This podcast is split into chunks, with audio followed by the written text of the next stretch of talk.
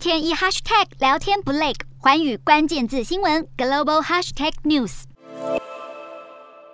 受到乌俄战争影响，乌克兰谷物无法顺利出口，导致全球粮食短缺风险升高。为了解决这个问题，俄罗斯要求西方国家停止经济制裁，来换取乌国港口重开。而现在传出，俄国外交部长拉夫罗夫将在六月八号前往土耳其，就解除乌克兰谷物出口限制展开商讨。俄国可能会在黑海开放一道安全走廊来运输小麦等产品。俄国总统普丁也表示，已经准备好与土耳其合作，对畅通无阻的商品海上运输做出贡献。不过，欧非国家实在无法继续等下去，因此，身为全球第四大小麦出口国的美国决定。增加产量。美国小麦作物分成两种，目前世界栽种的春麦和秋天栽种快速收成的冬麦，但两种作物现在都面临困难。美国最大冬麦产州堪萨斯州今年产量受到严重干旱影响，可能收成量已经锐减超过百分之二十五。至于北达科他州，则是面临水太多的问题。如果春麦太晚种植，恐怕收成会比较少，对全球粮食短缺问题来说